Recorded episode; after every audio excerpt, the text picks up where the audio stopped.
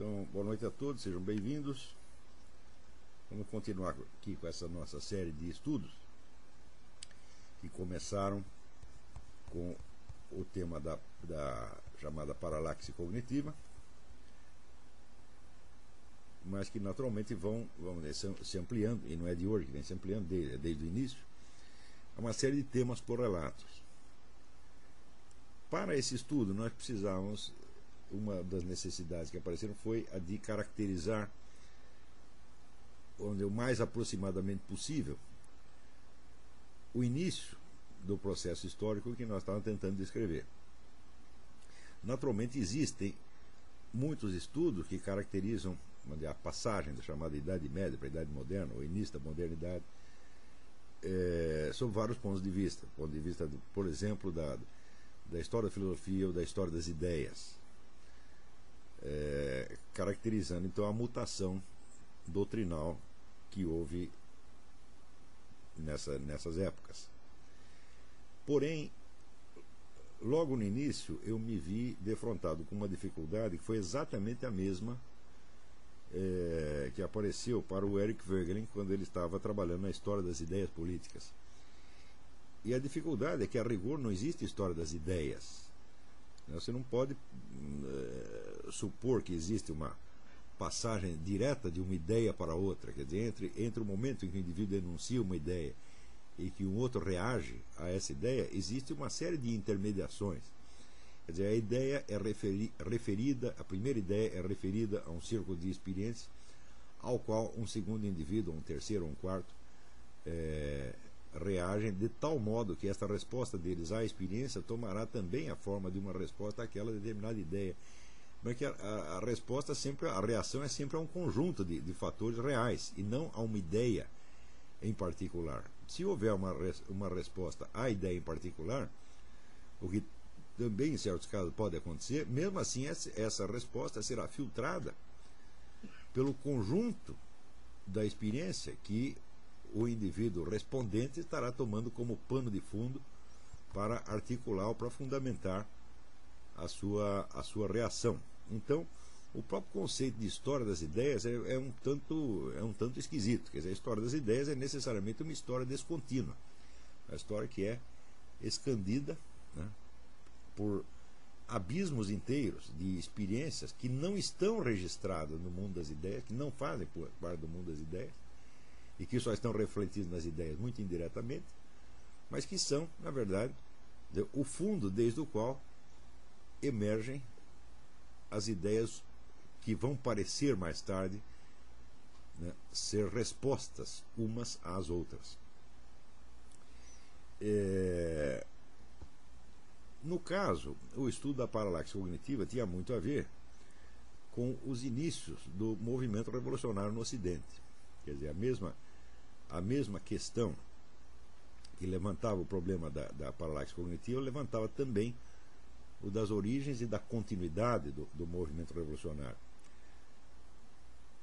que o movimento revolucionário tem uma continuidade, uma identidade própria, é algo que não precisa não precisa ser provado por mim, porque isso já é afirmado vamos dizer, pelos próprios porta-vozes do movimento revolucionário. Desde que começa essa sucessão impressionante de mutações na, na, no, no panorama europeu, cada nova geração de pessoas envolvidas no, no, movimento revolucionário se reporta aos seus antecessores. Quer dizer, eles têm a consciência de ser sucessores de algo que já vem sendo feito antes. Então, a cada geração existe, por um lado, dizer, o reflexo das atitudes, das ações da, da geração anterior, ações e ideias da geração anterior.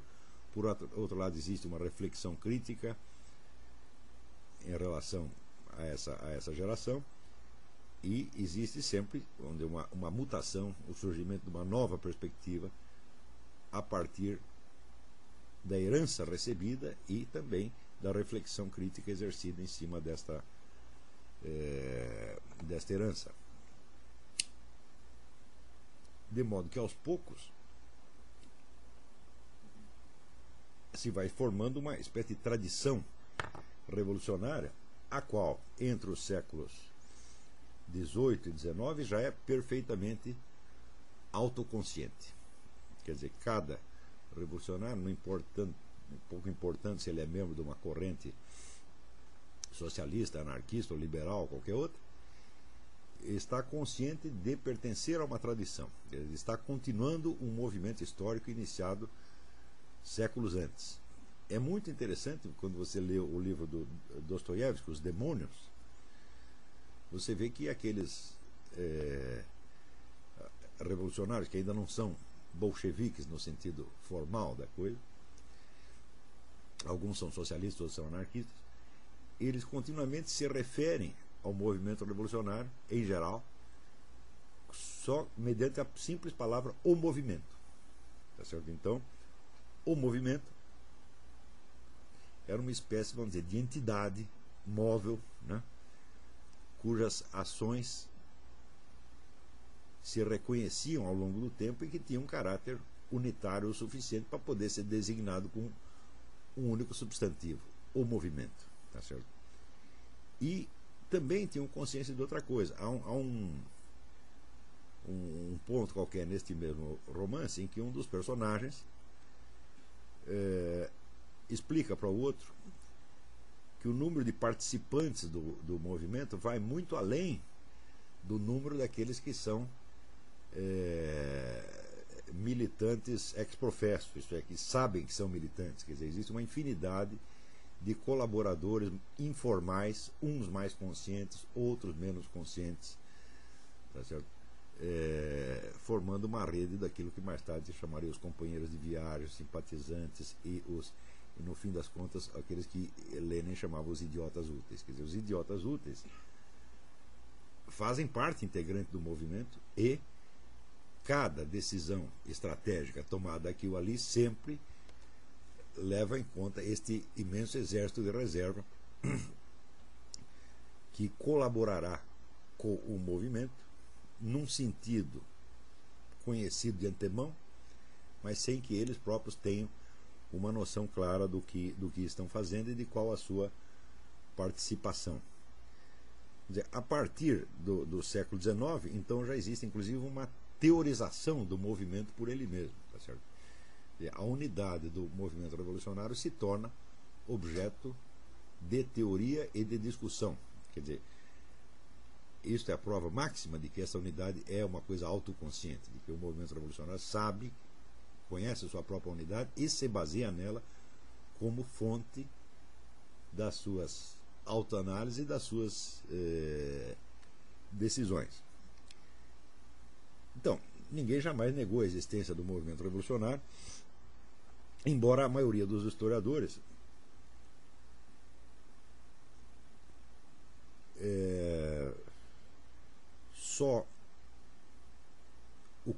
caracterizem como um movimento revolucionário a partir do século XVIII e das décadas que prepararam a Revolução Francesa. Quando, quando nós investigamos, a, rastreamos um pouco a origem dessas coisas, nós vemos que não seria errado você falar de um movimento revolucionário já a partir do século XIV ou XV, que é uma coisa que de início não chama a atenção como um, um fenômeno de amplitude europeia, mas aparece sob a forma de uma série de rebeliões locais. Mais tarde, uma, uma profusão de movimentos diferentes conflui para formar essas identidades que são identidades históricas que são o chamado Renascimento, a chamada Reforma, bem como a Contra-Reforma, que, a meu ver, faz parte do processo revolucionário, isso será objeto de uma aula mais tarde. É, mas a maior parte dos historiadores faz uma diferença ainda entre esses movimentos, tanto os movimentos, é, as rebeliões locais do século XIV, XV, XVI, quanto à Renascença e à Reforma, e a fase propriamente revolucionária. Mas hoje eu acho que já temos condição de perceber dizer, a unidade por baixo disso. Essa unidade não apareceu antes, porque o assunto sempre foi tratado, seja do ponto de vista da história, da história é, político-social, ou da é, história da filosofia, ou da história das ideias, ou da história das religiões. e eu acho que nenhuma dessas disciplinas está perfeitamente, está muito bem equipada para captar exatamente o processo que nos interessa, que é a unidade interna. Quando se falando de unidade de um processo histórico, é necessário que você capte algum fator permanente cuja presença seja identificável ao longo de todo o processo. Quer dizer, algo tem de permanecer, algo que caracteriza a, a, a unidade desse processo. Ora, do ponto de vista de história das ideias, isso é impossível, porque esses últimos quatro ou cinco séculos veio uma profusão alucinante de, de doutrinas, escolas filosóficas, eh, movimentos políticos, religiosos, etc, etc, etc.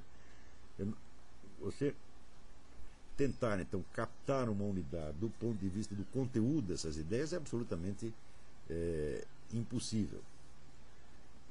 É, então, quer dizer, a história, tanto a história da filosofia quanto a história das ideias, quanto a história política, social, cultural, também tá, não parece estar aparelhada para captar essa unidade. E foi através de uma sucessão de análises muito meticulosas de várias expressões do movimento revolucionário que eu fui, aos poucos,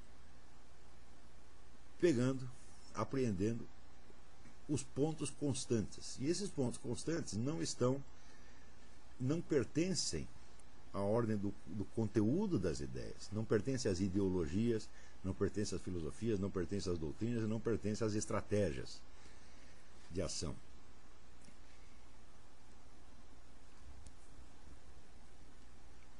Alguns desses pontos que eu peguei vão ser, vão ser expostos aqui nesta, nesta aula hoje.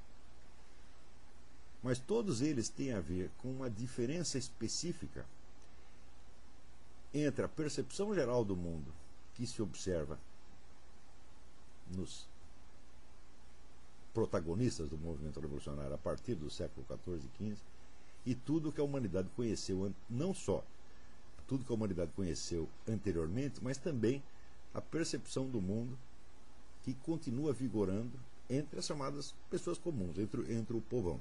Isso quer dizer, os revolucionários percebem, existem alguns aspectos da realidade que os revolucionários, em maior ou menor grau, percebem de uma maneira diferente, não só do que a humanidade percebia antes, mas do que as pessoas comuns, não envolvidas no movimento revolucionário, continuam percebendo exatamente hoje. É, ah, o primeiro desses tópicos se refere à percepção de tempo. O que eu estou dizendo é que todos os revolucionários, todos os membros do movimento revolucionário, a partir do século XIV até hoje, têm uma percepção do tempo que é diferente da percepção do tempo pelas pessoas comuns e pelo restante da humanidade. É, normalmente, o ser humano percebe o tempo como um fluxo linear, no qual, vamos dizer, o passado liga a um futuro através vamos dizer, de um presente cuja duração é mais ou menos indefinida. Quer dizer, não, nós não podemos medir o presente, mas nós podemos identificá-lo. Tá Por exemplo, nós sabemos que esta aula é a nossa situação presente. É isso, dizer, não, quando falando presente, não estamos falando de um instante atomístico, mas de uma situação né, cuja unidade espaço-temporal é reconhecido como aquilo que está diante de você e no qual você está envolvido no momento. Né. Então, vamos dizer, esse momento presente, ele não é um ponto atomístico, mas ele é uma, uma certa fração. Tá certo? Esta fração está colocada dizer, entre duas extensões ilimitadas. A extensão ilimitada do passado, que remonta até a origem dos tempos, e a extensão indefinida do futuro, tá certo?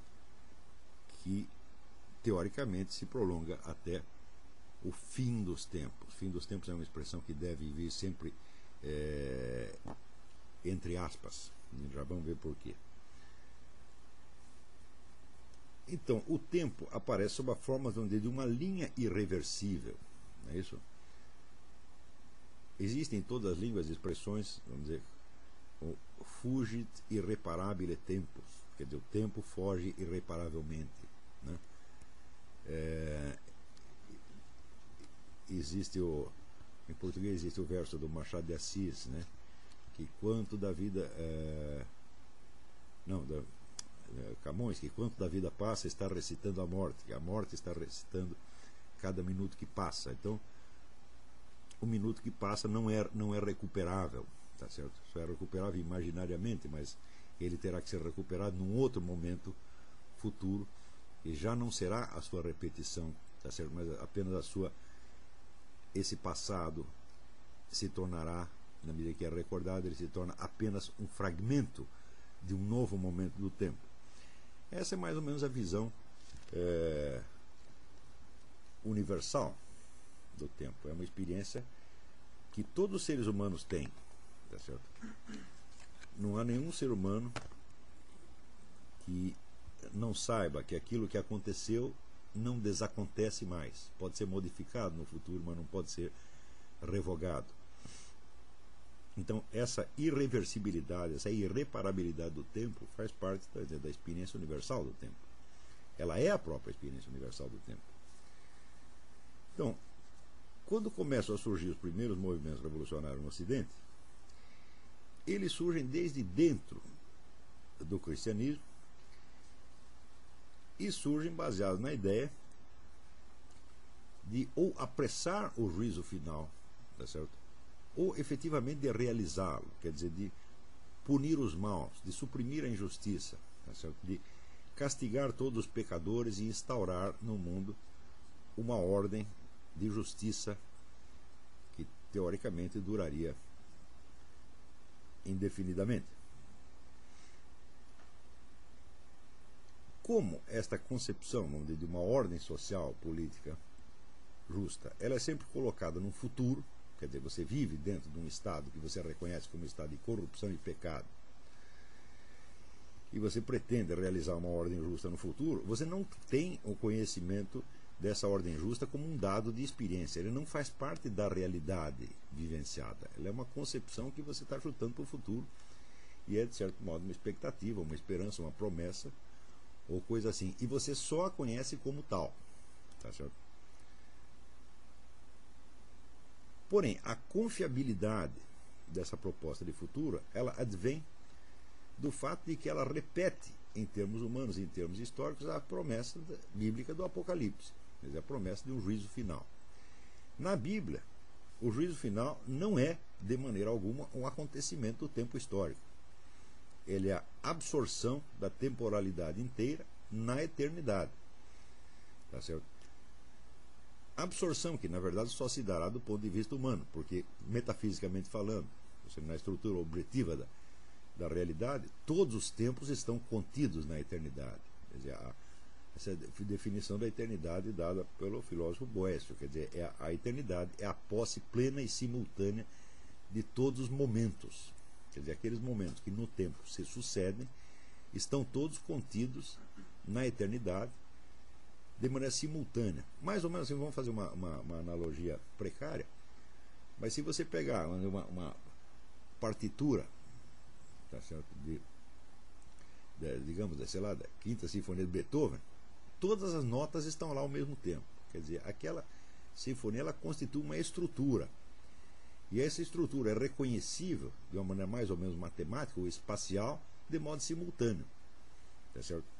Se não fosse possível você reconhecer esta estrutura simultaneamente, você jamais chegaria a saber o que é a Sinfonia de Beethoven. Você só poderia identificar pedaços soltos que se sucedem no tempo. Mas como você é capaz de concebê-los, tá certo? ao mesmo tempo você percebe a estrutura. E essa estrutura é exatamente a identidade, a forma dessa obra, a qual, no entanto, não pode ser executada toda ao mesmo tempo. Você não pode tocar todas as notas ao mesmo tempo. Você tem que tocar uma depois da outra. Quer dizer, ela, ela terá a execução terá uma duração mais ou menos determinada. Tá certo? Mas note bem, se esta música só pudesse ser reconhecida temporalmente, tá certo? E não como estrutura fixa, ela não poderia sequer ser identificada como tal. Você nem perceberia que ela é uma sinfonia e não a outra. Seria apenas um fluxo de notas, um fluxo de sons que não, não, é, não se sabe onde começa nem onde termina. Tá? Mas quando você ouviu a primeira vez Quando você termina de ouvir, te sobra né, alguns pontos de referência entre os quais você percebe similaridades, ligações estruturais. E essa estrutura, esta forma, por assim dizer, espacial da sinfonia é que é a identidade dela. Né? Dito de outro modo, você reconhece a Quinta Sinfonia de Beethoven e é capaz de distingui-la de, de outras músicas, porque você, você a percebe como estrutura permanente que não só é independente de tempo, mas até independente de ser executada ou não. Tá certo? Não é, não é, é, é desprovido de importância o fato de que nenhum compositor pode compor a sua música nota por nota. Ele tem de conceber a estrutura primeiro. Quer dizer, a estrutura ela aparece toda no relance. E depois é que ele vai, vamos dizer, trocar em miúdos. Vai colocar série de notas que expressam exatamente a estrutura tal como ele a concebeu. Do mesmo modo que o, o arquiteto que concebe um edifício, ele tem que construir tijolo por tijolo, ou pedra por pedra, mas ele não pode concebê-lo assim. Ele tem de conceber a estrutura toda num relance.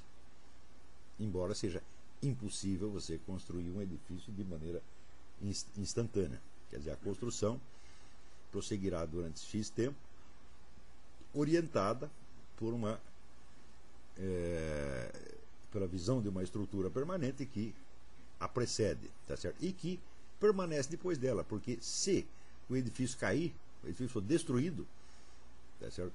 a sua concepção, a sua ordem permanece, ela ainda é concebível depois disso, e justamente se você tentar reconstruir o edifício, será justamente com base na, na, na visão que você tinha da, da estrutura. Tá certo?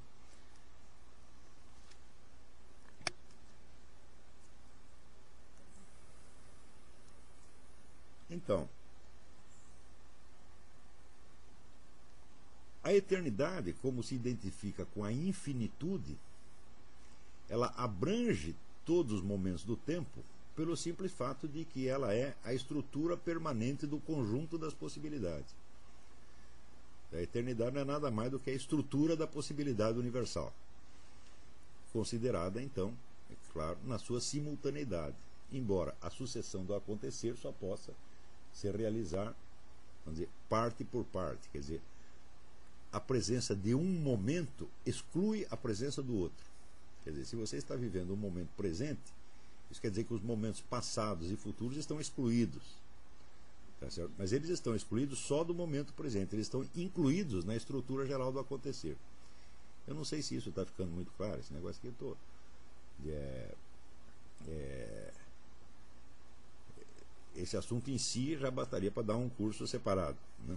Mas se vocês entendem a definição do Boécio de que a eternidade é a posse plena, é a presença plena de todos os momentos, também entendem que a eternidade é a estrutura do mundo total da possibilidade, quer dizer, todas as combinações possíveis e imagináveis daquilo que pode vir a, a acontecer. Então, do ponto de vista lógico e do ponto de vista metafísico, é claro que o tempo está incluído na eternidade.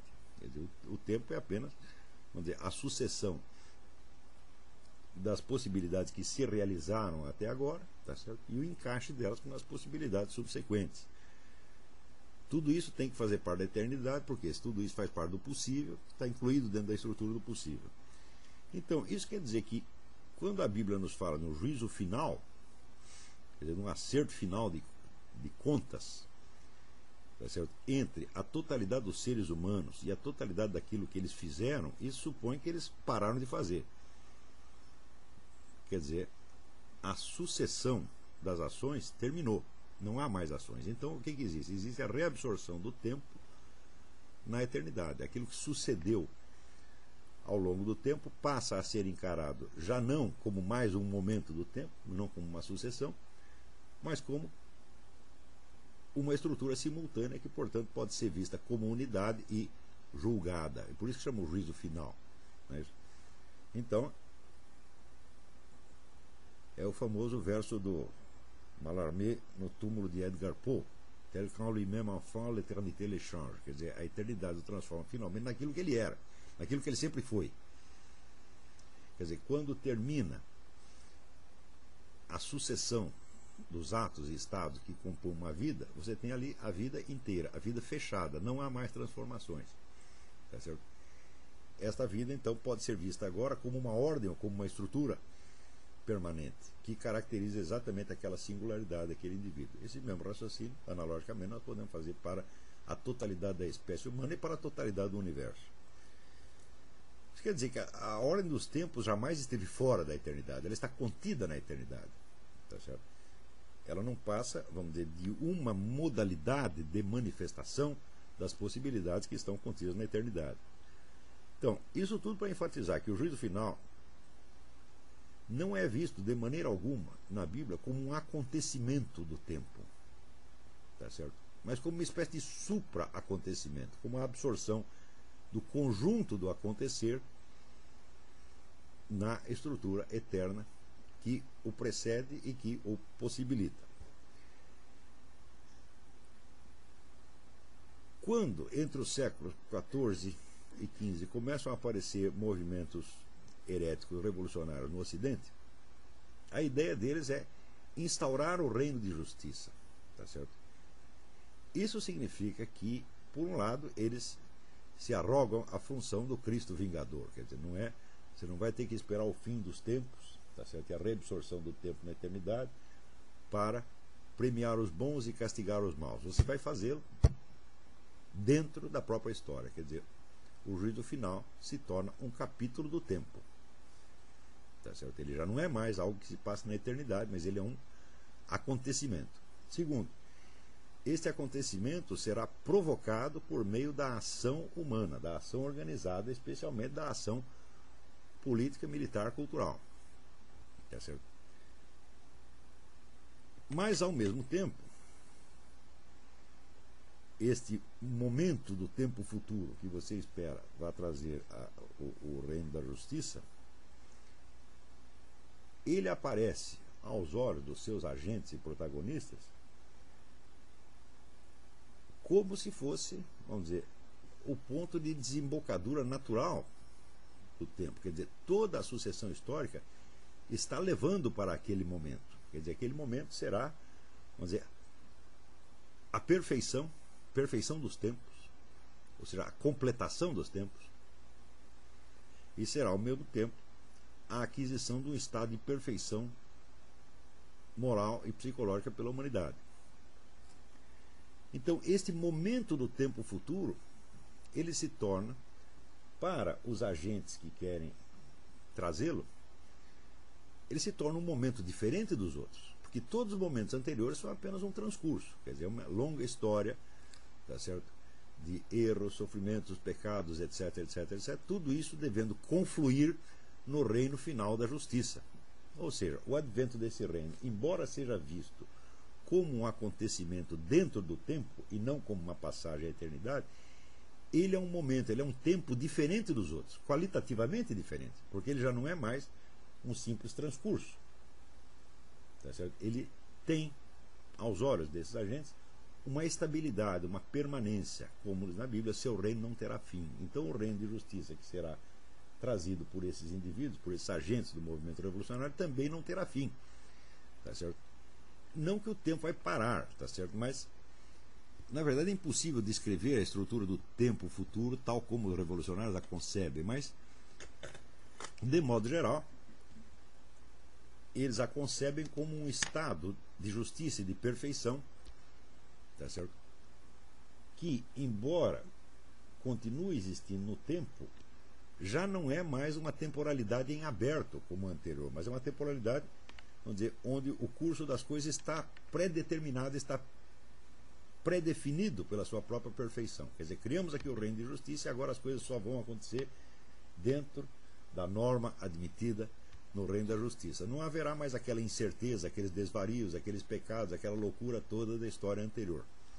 Tá certo? Então, seria uma passagem do tempo a um outro nível de existência. Tá certo? O gênero literário chamado utopia mostra exatamente isso. Quer dizer, quando você descreve aquelas sociedades perfeitas, né, quando Thomas More descreve a sociedade perfeita, ou, é, Tommaso Campanella descreve a, a, a cidade perfeita, é, subentende que esta cidade é perfeita e permanecerá perfeita.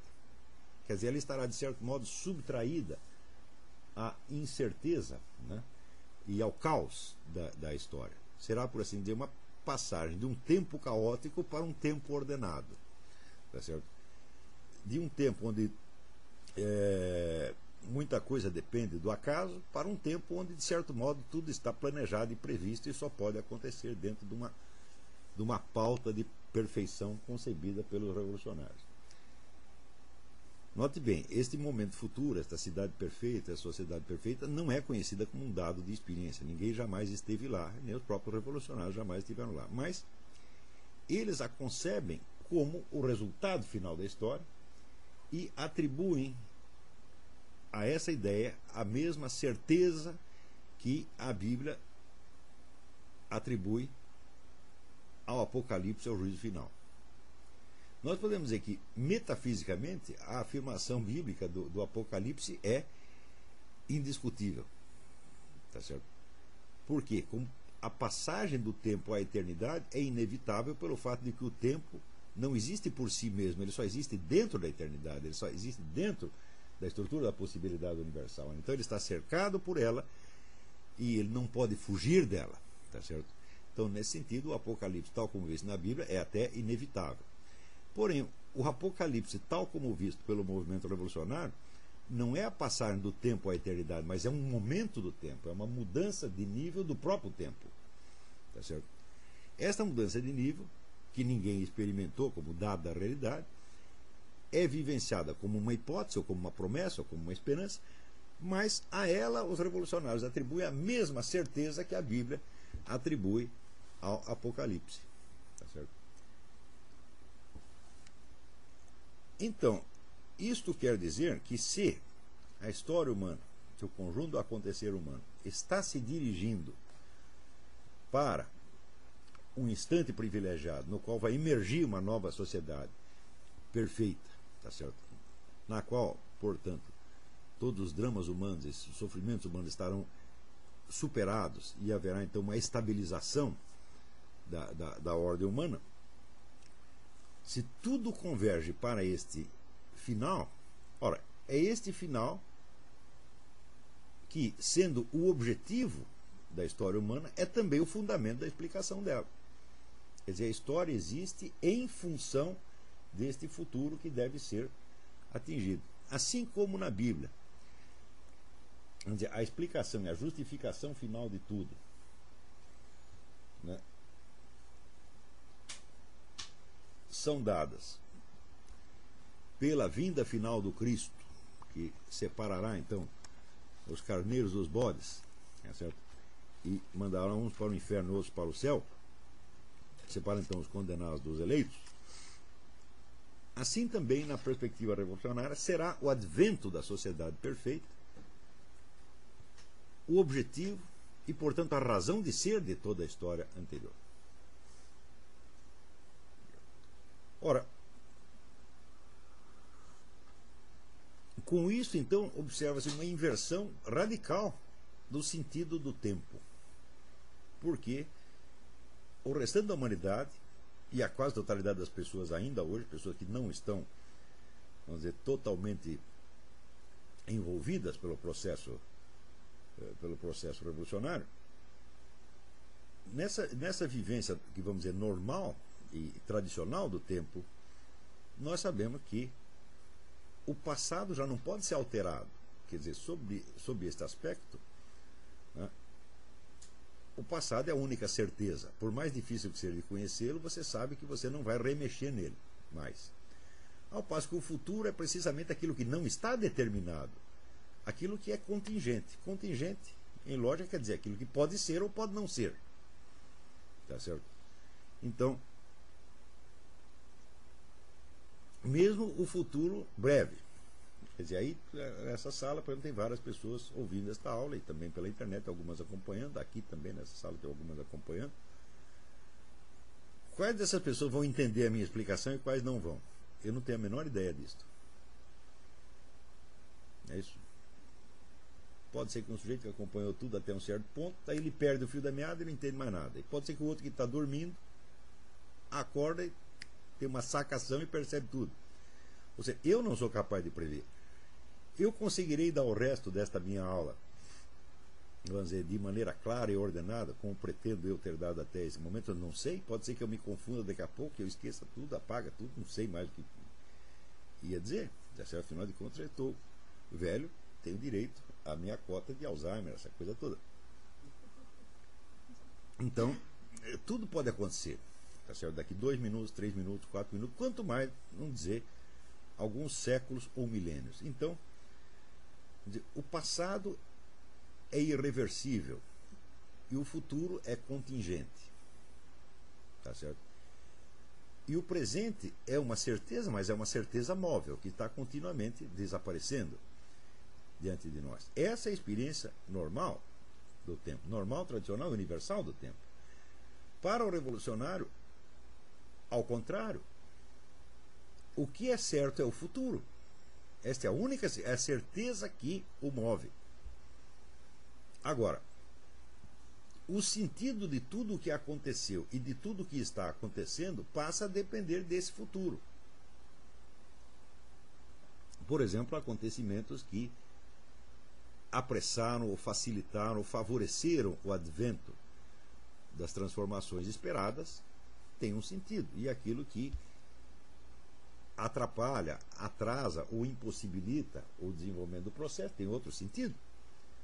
Como é que nós vamos saber de antemão se tais ou quais coisas favoreceram ou desfavoreceram o advento da sociedade perfeita? Se a sociedade perfeita, na verdade, é apenas uma hipótese. Nós não sabemos. Mas, logo em seguida, conforme os movimentos da, do grupo revolucionário tenham sido facilitados ou dificultados por aquilo, aquele acontecimento então adquirirá retroativamente um sentido X ou Y em função do papel que se imagina que ele tem na produção deste futuro esperado. Tá certo? Portanto, a única certeza passa a ser o futuro, o advento do reino de justiça. E esta passa a ser, vamos dizer, portanto, a premissa, o, o critério fundamental de julgamento de tudo que se passou anteriormente. Isso quer dizer que o sentido dos acontecimentos passados se torna completamente móvel. Conforme o avanço do processo revolucionário, acontecimentos que foram julgados negativos podem se tornar positivos e vice-versa. Tá? Quer dizer, o, o sentido daquilo que aconteceu se torna móvel, porque a cada momento o avanço do processo revolucionário lhe confere novos e novos e novos significados. Estão compreendendo? Então eu vou, eu vou lhes dar um, um, um, um exemplo característico. Quando Dostoiévski escreveu Crime e Castigo, Os Demônios, etc., etc., o objetivo dele era bastante claro. Era denunciar, nos termos mais veementes possíveis, a malignidade intrínseca do movimento revolucionário. Dostoiévski, após um breve namoro com o movimento revolucionário na, na juventude, é, ele participa lá do movimento político, é, é preso e na cadeia onde ele está, é, só se permite que lê a Bíblia. Ele leu a Bíblia inteira e se converteu ao cristianismo. E na hora que ele se converteu ao cristianismo, ele percebeu o horror do movimento revolucionário. Então ele escreve toda a obra dele para mostrar realmente que os revolucionários são pessoas malucas, são pessoas perigosas, são um flagelo da humanidade. Então, evidentemente, o sentido desta obra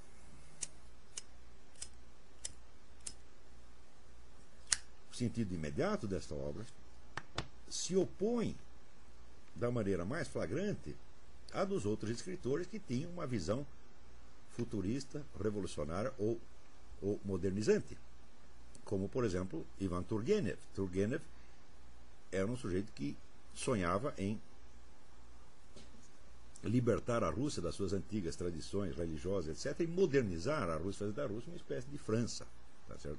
Então, a perspectiva é exatamente inversa à de Dostoiévski. Do mesmo modo, eh, Leon Tolstói, que tinha sempre a visão de uma utopia futura, dizer, era um revolucionário nesse sentido. Né? Então Dostoiévski seria o anti-Turgenev ou anti-Tolstói.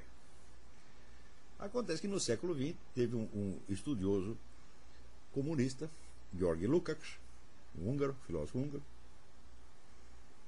que, examinando a obra de Dostoiévski, estabelece ali uma série de é, interpretações que fazem então do universo de Dostoiévski uma análise crítica do capitalismo do seu tempo. Então o que, que ele faz? Ele infunde um sentido revolucionário comunista na obra do próprio Dostoiévski. Tá certo? Isso quer dizer que Dostoiévski, que era um inimigo do movimento revolucionário, já pode ser lido como se fosse um amigo ou um aliado. Tá certo? Isto fez com que os autores marxistas, tinha muitos escritores, pensadores marxistas, que liam Dostoiévski não, não conseguiam deixar de apreciar a beleza e a profundidade daquilo, ainda que aquilo fosse contra as suas convicções. A partir desse momento, então, eles se encontraram mais aliviados, quer dizer, eles já estavam autorizados pela ideologia revolucionária a admirar o Dostoiévski, tá certo?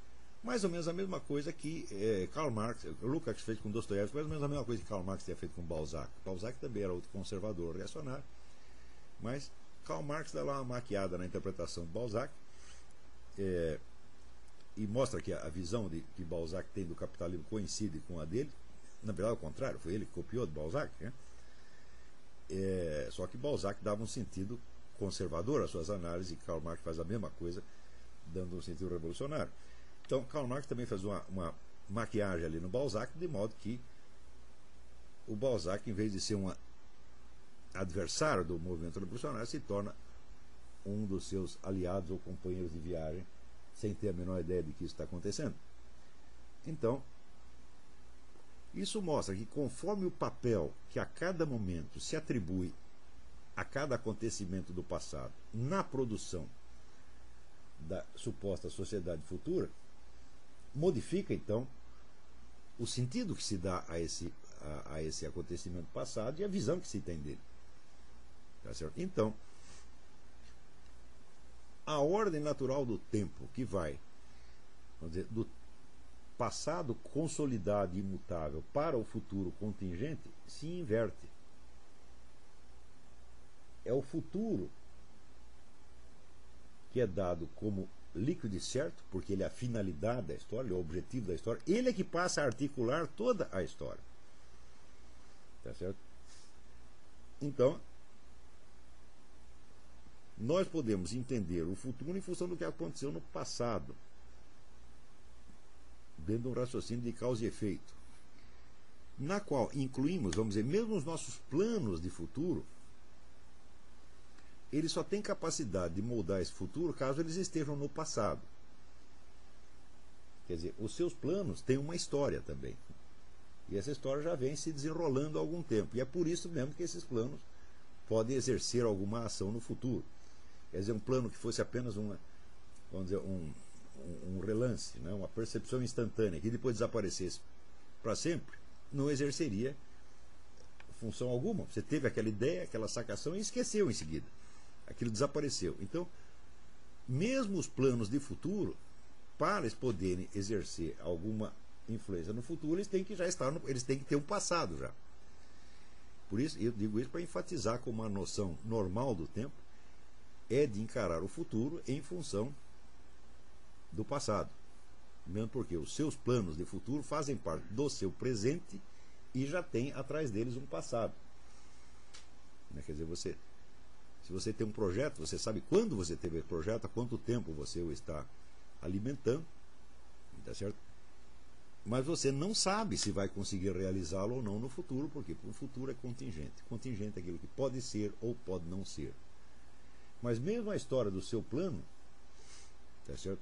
como ela já transcorreu, ela já é imutável. Porque se você teve uma ideia quando você tinha 15 anos de idade, você não pode mudar isso. Você não pode fazer com que essa ideia tenha aparecido aos 7 ou aos 5 ou aos 93. Você teve a ideia naquele dia e não pode dester essa ideia. Você não pode anular aquele passado. Ou seja, mesmo os planos de futuro têm a sua história passada e essa história não é mutável. ela pode ser esquecida, ela pode ser distorcida, tá certo? E ela pode, até certo ponto, ser reinterpretada conforme você vai amadurecendo, tá certo? Mas isso não vai mudá-la substancialmente. Agora, na perspectiva revolucionária, todo o passado está se encaminhando a um futuro hipotético. Aí tem uma pergunta aqui.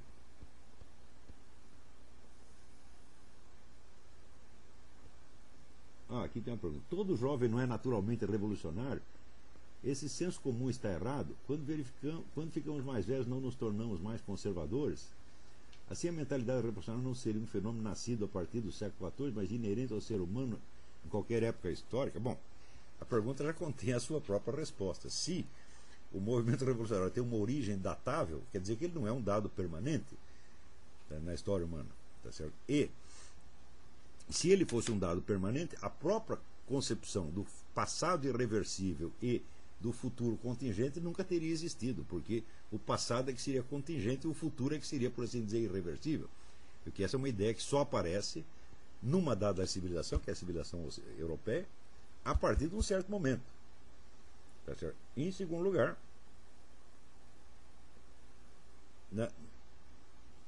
não me parece, de maneira alguma, que os líderes e os condutores do movimento revolucionário sejam jovens. Isso é, é absolutamente impossível. São velhos que concebem isso. Tá Pelo menos são homens maduros. E se você pegar a atividade de Lenin quando ele tinha 20 anos, é irrelevante, mas aos 40 ela se tornou importante. Tá certo? E Stalin também. Né? E Mao Tse Tung. Né? Quanto mais velhos ficam, mais poderosos se tornam. Tá certo? Então, eu acho que a idade biológica, vamos dizer, a, a analogia entre juventude e mentalidade revolucionária, é ela própria um elemento da mentalidade revolucionária. Ela é um dado do discurso revolucionário, é uma falsa analogia biológica. Tá certo? Se as massas de militantes revolucionários são colhidas principalmente entre os jovens, tá certo? é justamente porque os velhos precisam deles. Eles não, eles não podem agir por si mesmos, eles precisam de uma massa de manobra e, evidentemente, os jovens, pela sua própria inexperiência em cultura, são os mais fáceis de você de você ludibriar e manipular, mas os jovens não são o fator ativo do, do processo. Eles são apenas um instrumento, sempre são um instrumento. Tá certo? É... Então, esta, esta falsa, falsa analogia biológica, como muitas outras que vão vão, vão surgir mais tarde, que vão constituir toda a, o imaginário né, da, ideia, da ideia revolucionária, tudo isso está dentro do, do movimento revolucionário, faz parte dele, que não são realidades permanentes da, da, da vida humana, são dados puramente ideológicos. Né? Tem outra pergunta. É.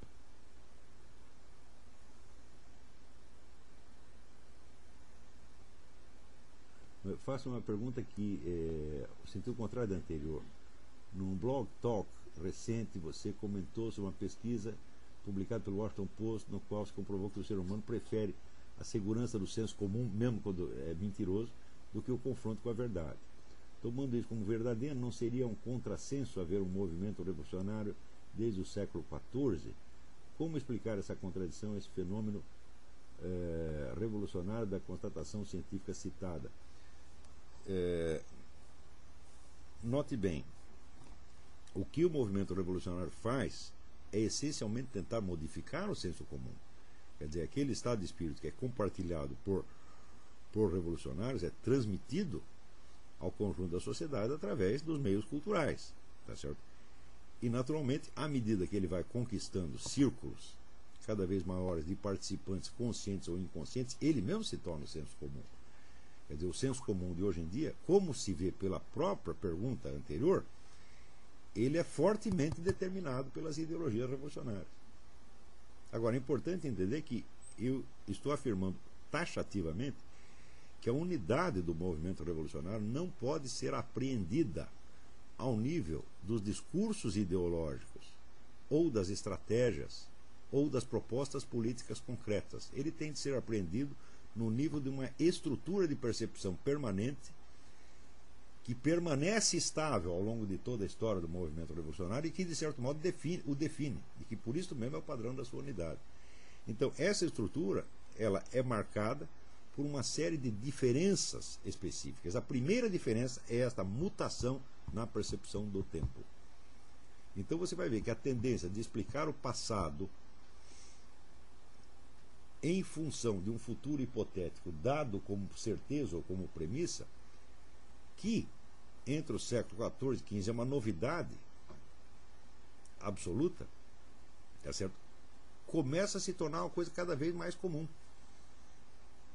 A própria ideia geral do progresso, que não implica um ponto de chegada determinado, é isso. Quer dizer, vocês, a pessoa supõe que amanhã vai estar melhor do que hoje. E esta suposição orienta a visão que ela tem do passado. Quando na verdade ela não sabe. Por exemplo, é muito comum você ver hoje, impregnada na cultura, a ideia de que a famosa ideia expressa pelo Benedetto Croce, que é uma ideia errada, meu ver, de que a história é a história da liberdade, de que a liberdade das pessoas vai, vai crescendo com o tempo, de que é, esse processo, por exemplo, de expansão dos direitos humanos, etc., etc., vai ampliando a liberdade das pessoas. Eu digo, é, olha, isso é assim se você olhar só do ponto de vista jurídico.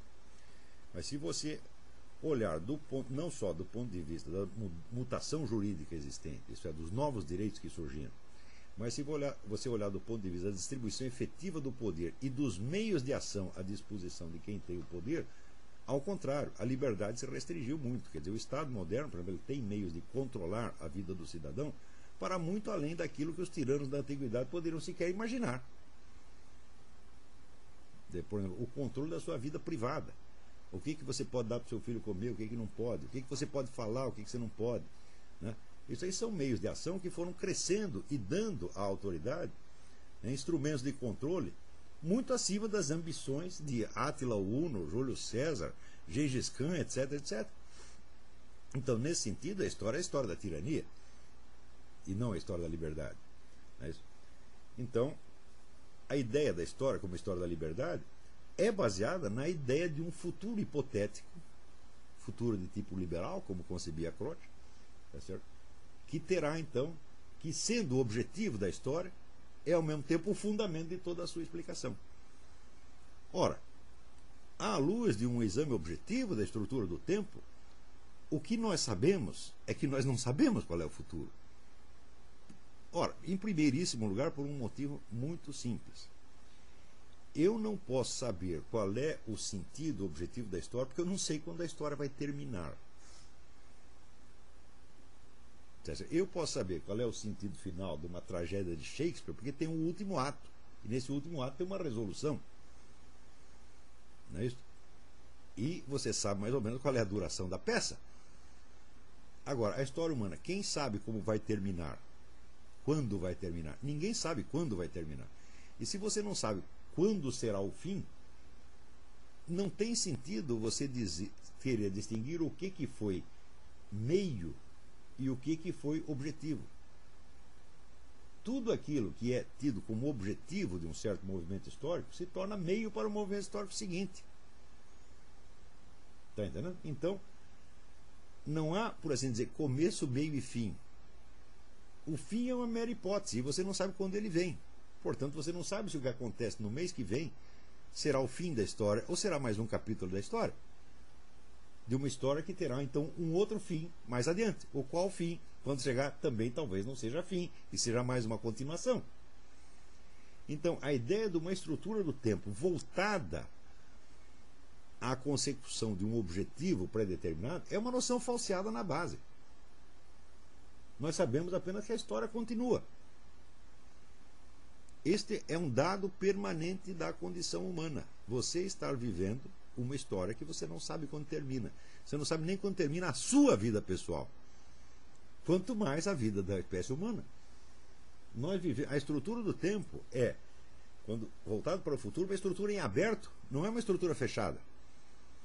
E se está em aberto, não pode haver um sentido da história.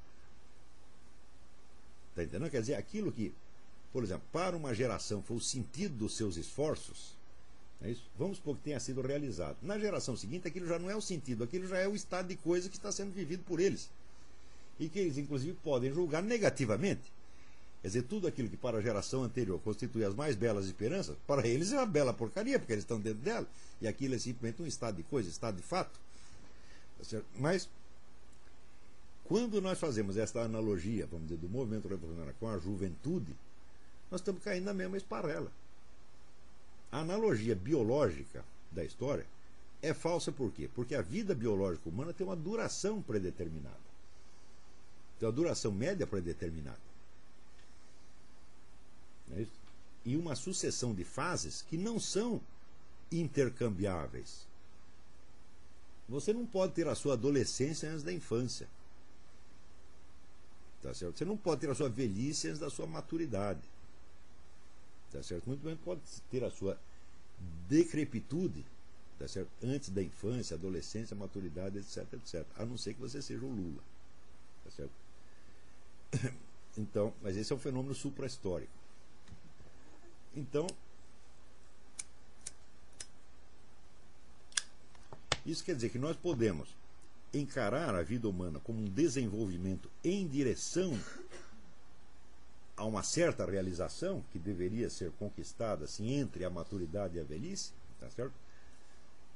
Porque nós sabemos que existe uma duração predeterminada, possível, duração máxima possível, mas na história nós não temos a menor ideia disso. A história é um processo em aberto. Então você até falar de sentido da história, tá certo? não faz sentido.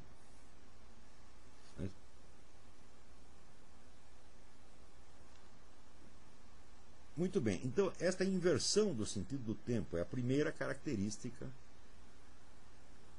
eh, estrutural do movimento revolucionário. Esta inversão está presente desde aqueles movimentos messiânicos do século XIV, XV, XVI, até o Fórum Social Mundial. Esse é um dado permanente do movimento revolucionário. Quer dizer, com isso ele se distingue de tudo que aconteceu antes. Tá certo? Uma segunda inversão é a inversão moral. Por quê? Supõe-se que este futuro a ser realizado represente a justiça e o bem. Tá certo? Porém, ele não pode ser realizado por meio da justiça e do bem ele tem de ser realizado por meios político-militares usuais, ou seja, através do emprego de todos os meios violentos, cruéis e malignos necessários. Quer dizer, ninguém pode esperar realizar dizer, uma sociedade utópica passando a mão na cabeça de seus adversários e perdoando-os por seus pecados. Né, por exemplo, se os comunistas se lembrarem de que os capitalistas né, são seus irmãos em Cristo e começarem a passar a mão na cabeça deles, tá certo? Eles não vão acabar com o capitalismo. Se você começa a perdoar os capitalistas, acabou o socialismo.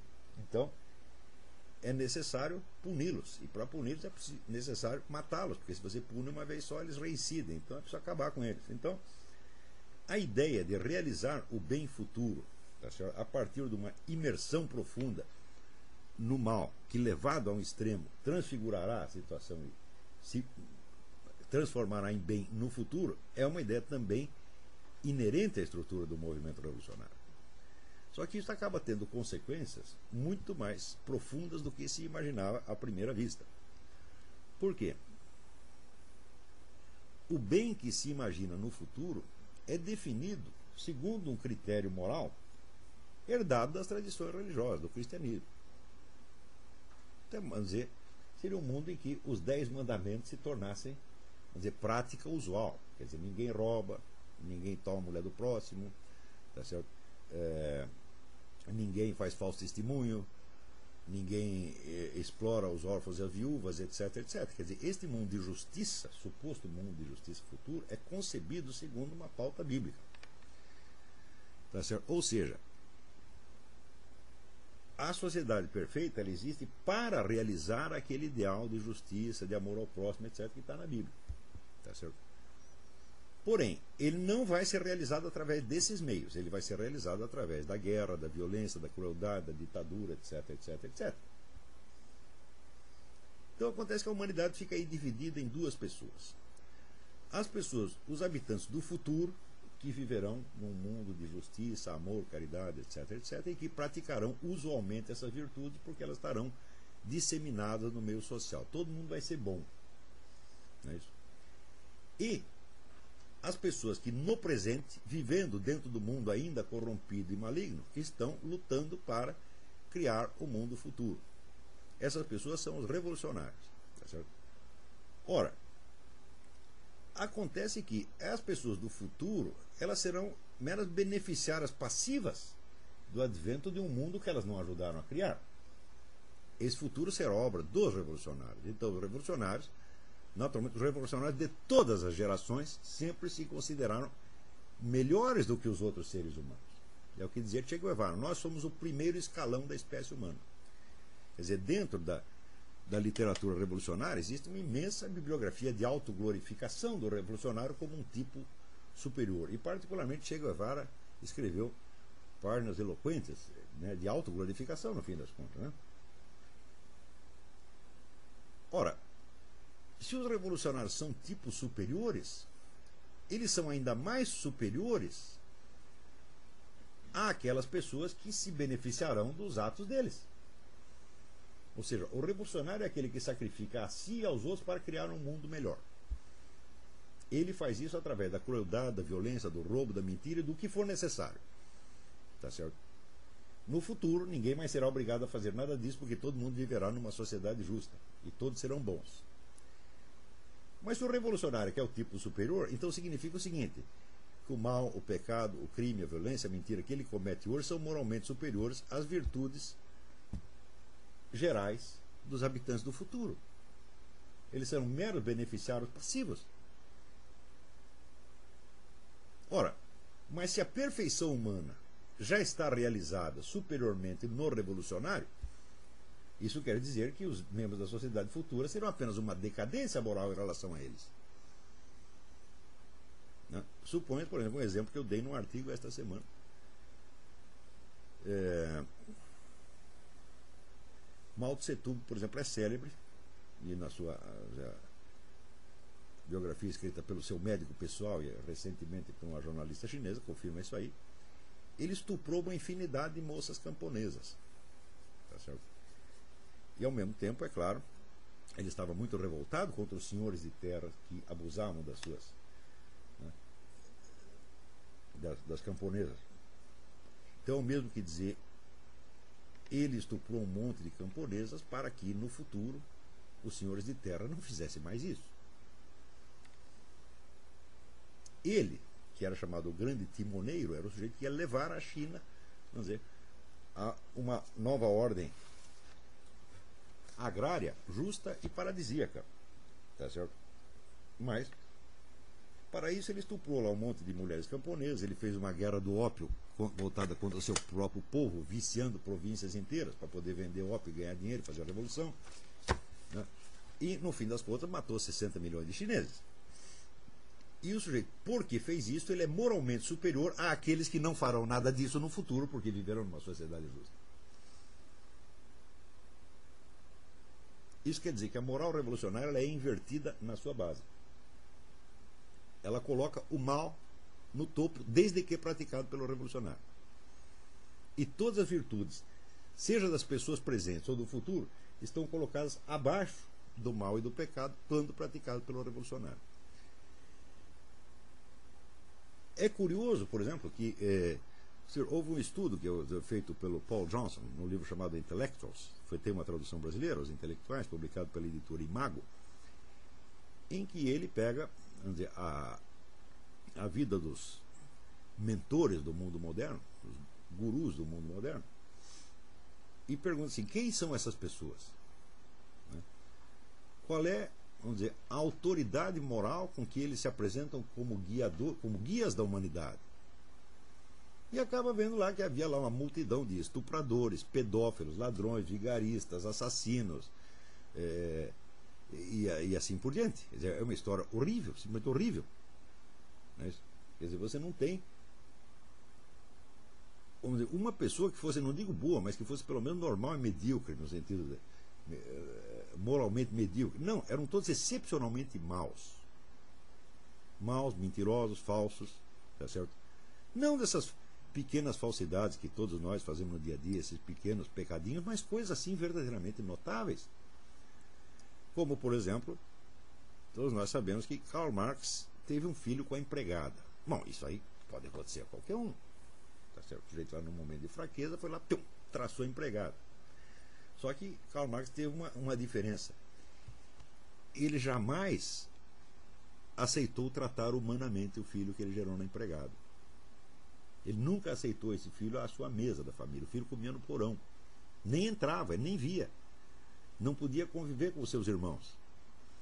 Tá? Quer dizer, tratou o sujeito como um cachorro. Então isso significa o seguinte: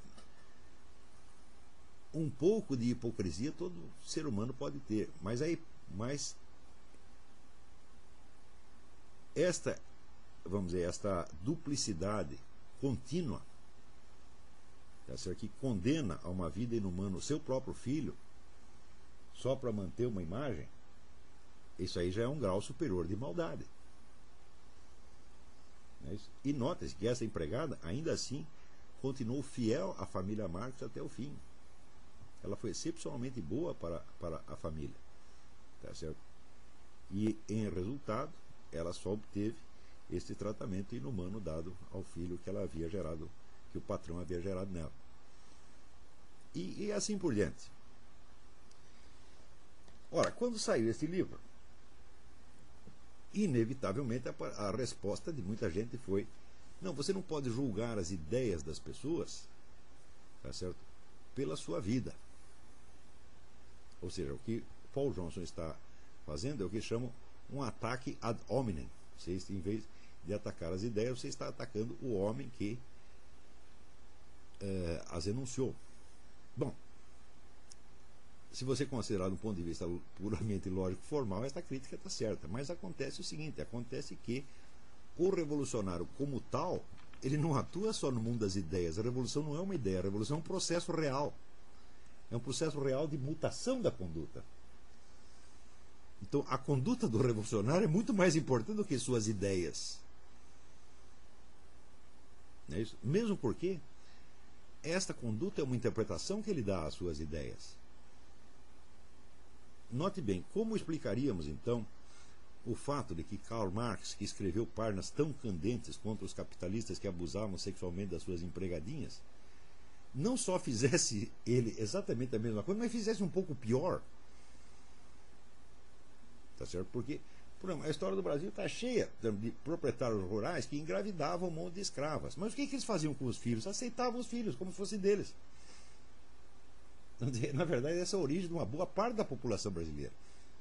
Eles aceitavam o filho como membro da família, protegia o cara, às vezes dava estudo, pagava para os filhos estudar na, na, no, no, exterior. E no fim, estes filhos, netos e bisnetos de escravos acabavam se integrando na sociedade como todo, como todo mundo. Agora, o que foi feito daquele desgraçado que Karl Marx gerou no, no ventre da Helene Demuth? O cara sumiu. Né? Foi para lá de lixo da história. Então, como é que nós vamos explicar isso aqui?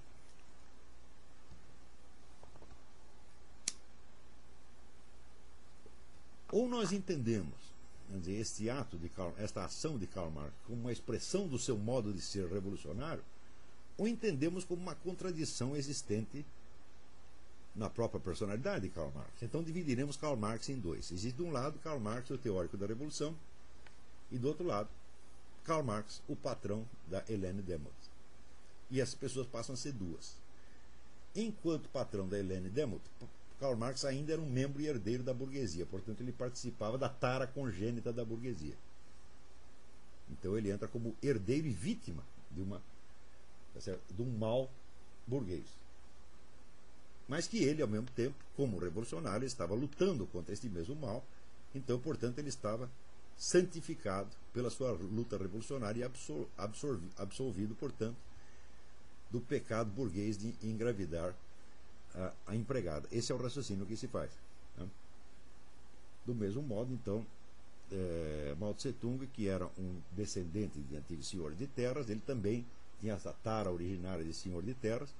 Portanto, não foi enquanto revolucionário que ele estuprou aquelas camponesas, mas sim enquanto né, herdeiro das, das, taras da sua, da sua classe. Tá certo? Ora, é fácil você perceber que isso é uma teoria, é uma distinção feita ex post facto e não algo que esteja na própria estrutura da realidade porque Karl Marx não era duas pessoas e Mao Tse Tung também não era duas pessoas. Quer dizer, o sujeito que comandava a revolução e mandava fuzilar milhões de pessoas era o mesmo que engravidava as camponesas e fazia tudo isso é, é, misturado. Tá certo? Então, a inversão moral revolucionária, ela chega ao ponto em que eu acho que uma das suas expressões mais puras é aquela declaração do, do, do Che Guevara, de que, quando perguntaram para ele por que tinha que matar tanta gente e, e para criar uma sociedade melhor precisava matar tanta gente, disse, é, nós temos que fazer esse sacrifício. Dizer, como se ele estivesse sendo sacrificado. Dizer, ele era a vítima sacrificial, ele e não as suas vítimas. Quer dizer, o sujeito que mata é que passa a ser a vítima essa estrutura, esse, esse argumento, esse giro de, de, de linguagem, ele é adotado universalmente pela, pelo discurso revolucionário. Ou seja, as violências da revolução são atribuídas sempre àqueles que resistem à revolução e não àqueles que as praticam. Ou seja, nós matamos você porque você está nos obrigando a matá-lo. Já que você não, não aceita as nossas ordens, nós temos que matá-lo. Você é mau porque você não quer o futuro maravilhoso, então nós vamos matar você. Portanto, a culpa de matar você não é, não é minha. É, é sua. Tá certo? Recentemente eu voltei. Isso você vê exemplos desse giro de linguagem toda semana, mas toda semana. Recentemente, lendo o um artigo do, do, do, do Zé Dirceu, né, ele dizia que a culpa de os reféns das Farc estarem presos é do Álvaro Uribe, que não aceita as condições impostas pela Farc. A Farc está louca para libertar os reféns. E o Uribe é que não aceitando as condições, não deixa libertados. Mas se ele queria libertar, por que, que os aprisionou em primeiro lugar? Por que, que eu vou aprisionar uma pessoa só para libertá-la? Então, o raciocínio é a característica inversão revolucionária. Isso está permanente. Vamos dizer, essa estrutura está permanente, está permanentemente presente em todo o discurso revolucionário ao longo de séculos. Ou seja, as culpas das nossas ações são sempre dos outros. E nós, quando matamos, quando trapaceamos, quando mentimos, etc, etc, somos pessoas superiores. Somos o primeiro escalão da espécie humana. Portanto, somos também superiores àqueles que serão beneficiários do futuro e que poderão viver uma vida de virtude graças aos nossos pecados. Tá certo? Automaticamente, junto com esta inversão, existe a inversão também da lógica entre verdade e erro, verdade e falsidade. Por quê? Na concepção comum da humanidade, verdade é aquilo que pode ser verificado. O que é verificado? Você faz, você tem uma ideia, você pensa que as coisas são assim ou assado e você retorna ao mundo dos fatos, ao mundo da experiência, para verificar se foi realmente assim. É isso? Este é o critério de verdade existente em todos os domínios da, da ação humana. Tá certo? Quando o paralítico pede a Jesus Cristo: Olha, eu não posso me curar, mas você pode, porque você é o filho de Deus, então você me cura.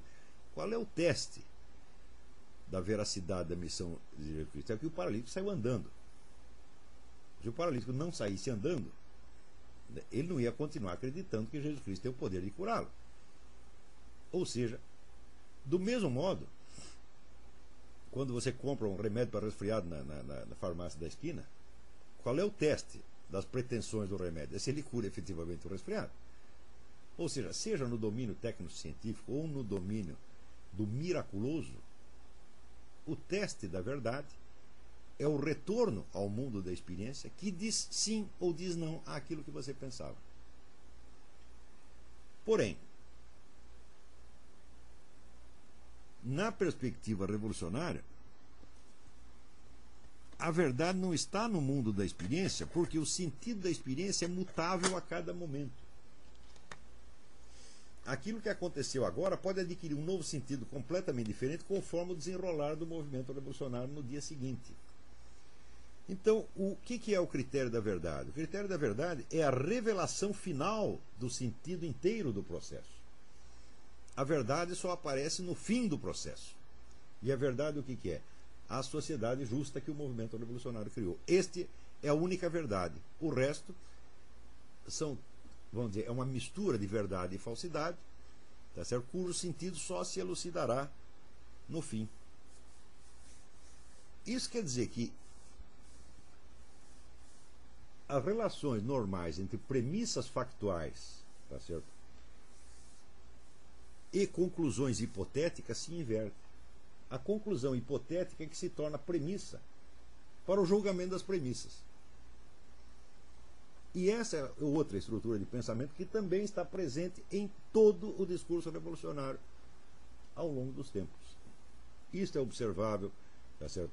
nos uh, teóricos da Revolução Francesa, isso é observável no, nos filósofos que prepararam, filosóficos que prepararam a Revolução Francesa, eh, Diderot, Voltaire, isto está presente em Karl Marx, está presente em Lenin, está presente no Fórum Social Mundial, está presente no Emir Sader, está presente em toda esta cambada uniformemente. O que eles entendem como verdade é a revelação futura do sentido da história. O sentido da história é a revolução e a criação da sociedade justa. Tá o resto foi tudo, vamos dizer, é, preparação, disfarce, é tudo um lusco-fusco. Tá certo? Muito bem. Esses aqui são apenas três inversões. Não sei se vocês percebem, mas existe aí uma quarta inversão que está subentendida na inversão moral, que é a inversão de sujeito e objeto. Quer dizer, se no ato de matar né, um inimigo da revolução, é o revolucionário que é a vítima sacrificial, então auto automaticamente a vítima, o sujeito que foi para o paredão, passa a ser o carrasco. Então, o sujeito da ação passa a ser o seu objeto e o objeto passa a ser o sujeito. Isso também está presente em todo o discurso revolucionário. E justamente, e independentemente das variações enormes, variações ideológicas, políticas, estratégicas e culturais que tem dentro do movimento revolucionário. É, é importante ressaltar que onde quer que você veja a ideia de uma sociedade justa no futuro, justificando ações malignas no presente, ali está, está presente o, a mentalidade revolucionária. Pouco importando o conteúdo ideológico. O conteúdo ideológico é apenas são variações ocasionais e locais em relação a esta estrutura constante. Por exemplo, se o sujeito acha que a sociedade futura é a eliminação da burguesia para matar todos os burgueses, ele está um revolucionário. Agora, se ele acha o seguinte, ele acha, não, o problema não são a burguesia, o problema são os judeus, tem que matar todos os judeus. Ele está fazendo exatamente a mesma coisa. O raciocínio é exatamente o mesmo. E a estrutura do argumento será também a mesma. Porque os nazistas jamais se consideraram, vamos dizer, executores ou carrascos dos judeus, se consideravam vítimas. Então, especialmente Himmler, que era o sujeito encarregado, vamos dizer, dos campos de concentração, diz que ele, cada vez que ele mandava uma leva de judeus para o campo de concentração, ele chorava. Pensando assim, olha só a crueldade que esses canalhas nos obrigam a fazer. Nós podíamos passar sem isso, mas eles nos obrigam a isso. Exatamente como os comunistas pensam, exatamente como Che Guevara pensava. Quer dizer, essa estrutura de percepção é que é a mente revolucionária. Não o conteúdo. O conteúdo pode variar indefinidamente. O mesmo movimento político muda de conversa a cada semana. Não há uma estabilidade ideológica, tá certo? Então, você vê, por exemplo, até a Primeira Guerra Mundial, o movimento comunista era internacionalista e era inimigo radical de todos os nacionalismos.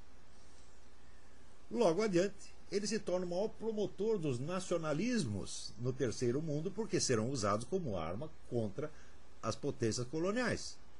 Então, no Brasil, todo o nosso nacionalismo brasileiro é tingido de doutrina esquerdista. Tudo isso veio com Stalin. Foi Stalin que mandou criar esse nacionalismo. E até hoje tem muita gente que acha que é de direita e subscreve um tipo de discurso nacionalista que foi inoculado do Brasil através do, do, do.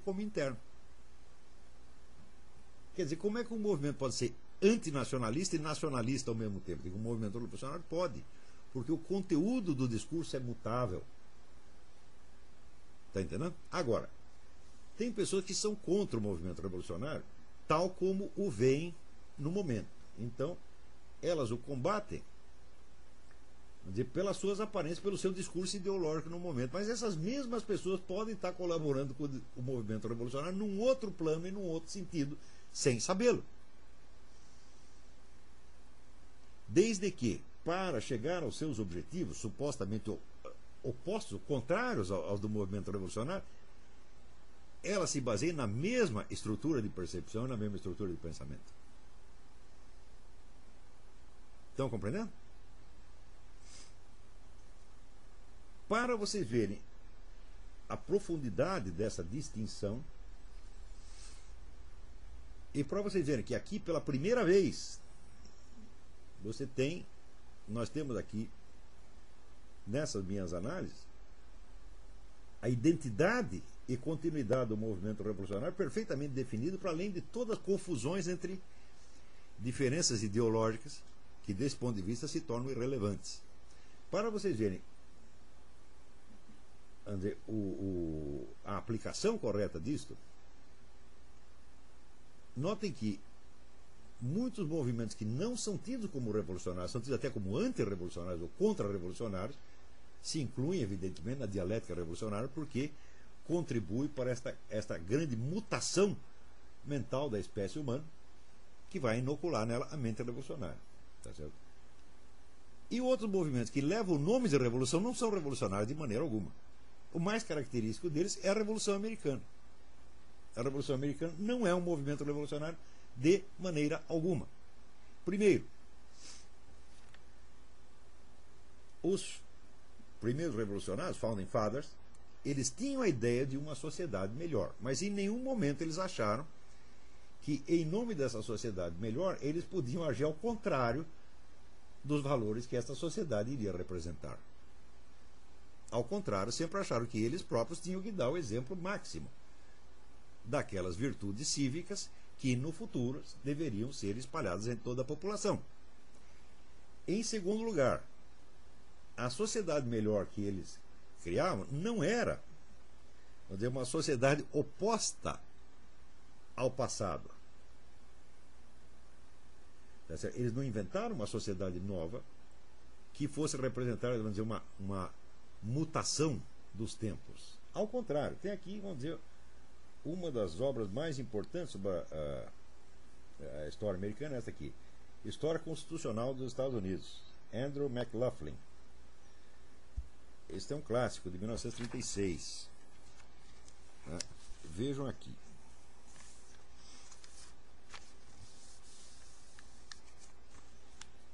Logo no começo ele já diz o seguinte: encontrar um começo para a história constitucional americana é uma tarefa difícil ou impossível. Alguns importantes princípios de governo constitucional já existiam muito antes de que os Estados Unidos fossem fundados. Alguns desses princípios eh, se afirma que já estavam presentes na Magna Carta. Isso significa apenas que, para saber conhecer completamente as forças e ideias que se incorporaram no nosso sistema constitucional, é necessário conhecer o curso, curso principal da história constitucional inglesa. Portanto, a Constituição americana, a inauguração da nova sociedade já incorporava princípios que já estavam em vigor no constitucionalismo inglês desde muito antes. Porém, é, existem, só para dar um exemplo, na Constituição americana, termos e providências que só revelam o seu sentido completo quando estudados como parte da história constitucional inglesa. Como, por exemplo, o princípio do habeas corpus, o princípio do julgamento por júri, o princípio da uh, common law e, e, e outros conceitos fundamentais da Constituição americana já estavam presentes ali, todos na, na nos costumes jurídicos ingleses. É...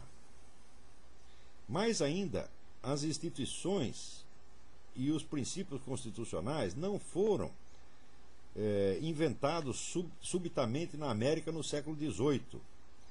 Mesmo em anos recentes, as cortes deste país julgaram necessário examinar as leis e os princípios constitucionais da Inglaterra, que já eram muito velhos quando a Convenção Federal se reuniu na Filadélfia em 1787.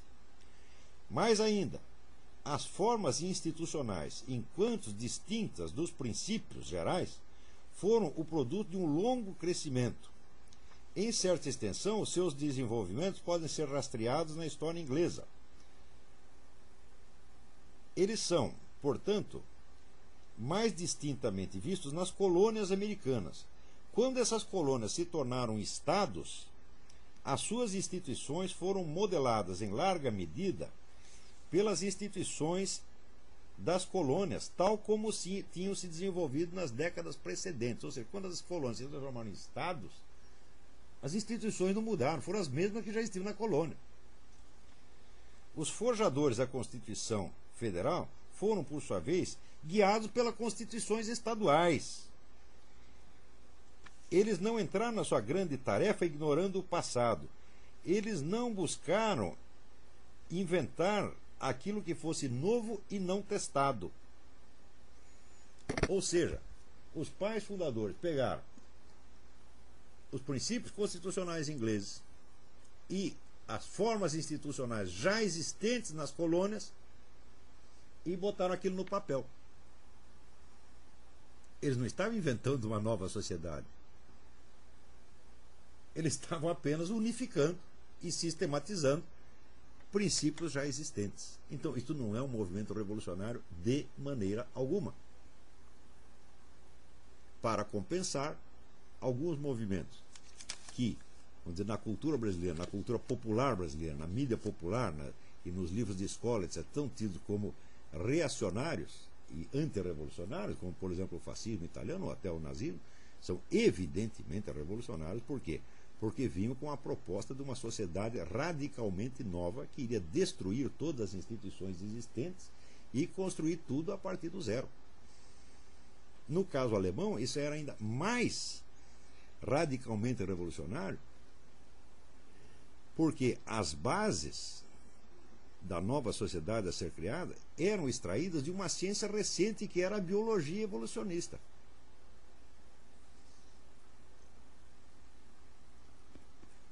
Então, faz favor para mim, pega esse livro vermelho que está embaixo dessa pilha. Vou dar aqui uma, uma amostra para vocês. Olha, isso aqui é um livro recente, muitíssimo interessante. The Dictators. A Alemanha de Hitler e a Rússia de Stalin. Richard Overy. Richard Overy é professor de História no King's College em Londres e entre as conclusões que ele dá do exame comparativo das duas grandes ditaduras europeias do século XX, ele fala, a maior ditadura foi de Mao Tse Tung na China, mas está tá fora aqui. É, então ele diz que um dos elementos ideológicos fundamentais que originaram essas duas ditaduras foi o chamado culto da ciência. O culto da ciência econômica, no caso do socialismo e o culto da ciência biológica, no caso da, da Alemanha nazista.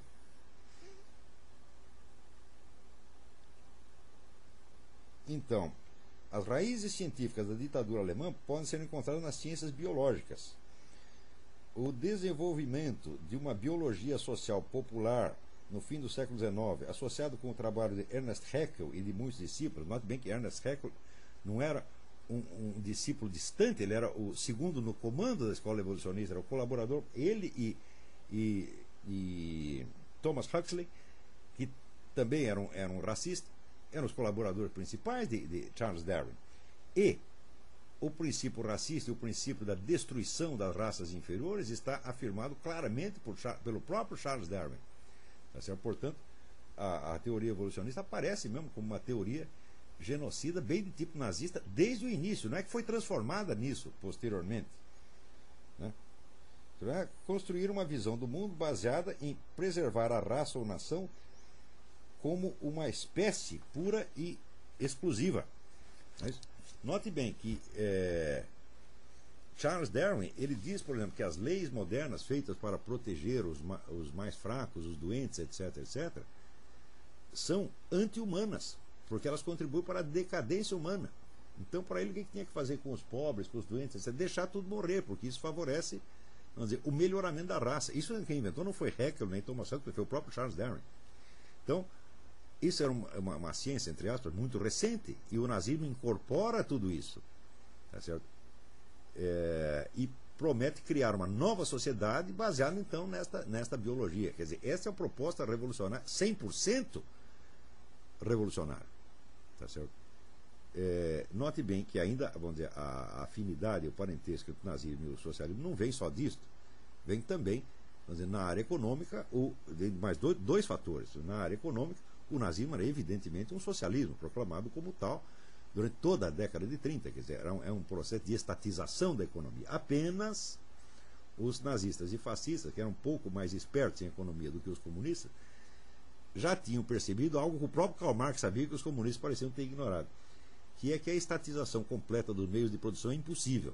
Que você tem que resguardar uma área da, de, de, de, economia privada, senão a coisa não funciona. Eles sabiam disso. Então eles não queriam estatizar completamente a, a economia. Eles estatizavam 70% e deixavam 30% na mão de cinco ou seis grupos monopolísticos, que por serem poucos fosse mais fácil de controlar pelo governo, colocando, como dizia o próprio Hitler, colocando o empresariado de joelhos. Tá certo? É, e o segundo ponto de afinidade é o seguinte, é que a Alemanha só se tornou uma potência militar capaz de ajudar o mundo porque a Rússia ajudou nisso secretamente desde 1922. Tá certo? Isso aí é uma coisa bastante comprovada no livro da historiadora Tatiana Bushuyeva, que chama The Red Army and the Wehrmacht, quer dizer, o Exército Vermelho e a Wehrmacht, que é o exército alemão. Então, Desde 1922, a Rússia cedeu parte do seu território para que a Alemanha fosse se rearmando e criasse um exército, sem que o restante da Europa soubesse. Se não fosse isso, jamais teria tido é, é, Segunda Guerra Mundial. A Alemanha jamais teria podido crescer militarmente. E esta cooperação continuou e se intensificou depois da ascensão do, do Hitler ao poder. Por quê? Porque Stalin, que não era besta, ao contrário de tantos comunistas, ele sabia que o nazismo era um movimento revolucionário. Só que achava que era um movimento revolucionário inferior ao comunismo. Porque era baseado no improviso doutrinal e não numa teoria histórica científica, entre aspas, como o marxismo. Então ele achava que os nazistas eram capazes de derrubar a burguesia, mas não de governar em lugar dela. Então a ideia dele, literalmente foi a expressão dele, nós vamos usar o nazismo como navio quebra-gelo da revolução. Eles vão na frente, destroem tudo e eles ganham e nós levamos.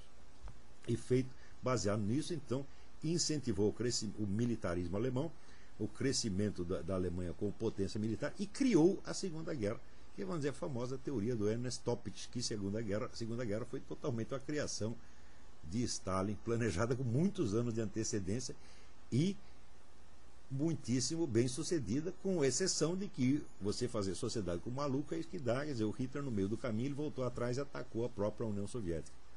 Mas isso acabou ajudando. Quer dizer, o, o Stalin deu a volta por cima. Este, este detalhe da sua, da sua estratégia que deu errado, ele acabou transformando isso em seu benefício na medida em que aí é que ele conquistou apoio das potências ocidentais, tá certo? E acabou com isso dominando metade da Europa. É, então, isso para você ver, com um movimento tido como nominalmente como revolução, que é a Revolução Americana, não é revolucionário de maneira alguma, e outro tido como contra-revolucionário, é parte integrante do movimento revolucionário. Essas distinções eu posso fazer porque aqui pela primeira vez nós temos a noção da estrutura permanente do movimento revolucionário, que permite captar a sua unidade ao longo de quatro a cinco séculos tá e permite distinguir o que é revolucionário do que não é revolucionário. Vamos ver aqui, tem pergunta. Pode-se dizer que o movimento revolucionário surge de uma interpretação errônea do mito do juízo final? Mas sem a menor sombra de dúvida. Mas, em primeiro lugar, o juízo final não é um mito. O juízo final é uma necessidade metafísica absoluta. Quer dizer, a sucessão temporal ela é um componente interno da estrutura da possibilidade universal. Ele não pode ser maior do que ela. Ele está contido nela. Tá certo? Portanto, vamos dizer, a, a sucessão temporal não é infinita.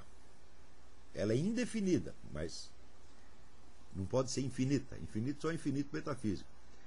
Então, de certo modo, a confrontação do tempo com a eternidade é uma necessidade absoluta. E isso é exatamente o que está ali na Bíblia. Então, que surge uma interpretação errônea do mito do juízo final, sem a menor sombra de dúvida. Quer dizer, o movimento revolucionário surge no instante em que pessoas revoltadas com a corrupção, com o pecado, etc., etc., resolvem tomar nas suas mãos as atribuições de Cristo. Eles demitem o Cristo. Dizer que o Cristo não precisa voltar para fazer o juízo final, porque nós já vamos fazer desde já. Esta é exatamente a ideia. Tá Ou seja, o movimento revolucionário é uma heresia surgida de dentro do cristianismo. Não é, não é outra coisa. Há alguma análise dos fundamentos mitológicos dos movimentos sociais, algo como Paul Diel fez sobre as doenças psíquicas? É exatamente o que eu estou fazendo. Certo? Só que é, dizer, o método que eu estou usando não tem nada a ver com o método de análise do, de mitos feito pelo Paul Diel. A minha ideia foi usar um método de análise lógica do discurso e buscar as suas premissas ocultas. Ou seja, quais são dizer, é, as afirmações implícitas que têm que estar subentendidas para que as demais afirmações possam ser feitas em cima delas. Ou seja, eu não usei um método psicológico, usei em primeiro lugar um método de análise lógica. Quer dizer, que é de é, desvendamento das premissas ocultas. Tão logo como essas premissas ocultas começam a aparecer, você vê que elas são absurdas em si mesmas. E por isso mesmo, elas podem ser objeto de uma análise não psicológica, mas psicopatológica. Esta análise, por sua vez, já estava feita de antemão por um sujeito que não tinha ideia desta unidade do movimento revolucionário, que era o psiquiatra judeu francês Joseph Gabel. Joseph Gabel, na, na, no livro La Fausse Conscience, é, que é um, um clássico, ele já havia notado a perfeita identidade estrutural entre o discurso revolucionário, eh, o discurso desses movimentos de massa e o delírio esquizofrênico. Ele disse, ó, do ponto de vista lógico, é exatamente a mesma coisa. Tá certo? Quer dizer, mas ele foi pegando caso por caso. Ele não identificou a estrutura permanente. Eu digo, e essa estrutura permanente mostra que esse caráter psicopatológico do discurso revolucionário não é uma coincidência. Ele é uma necessidade intrínseca. O discurso revolucionário é psicopatológico em si mesmo e em qualquer das suas versões.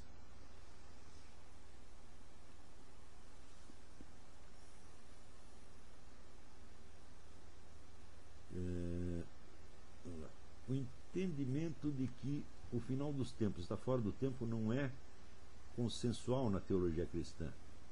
Essa posição é necessária para a sua análise do movimento revolucionário? Absolutamente, absolutamente necessária.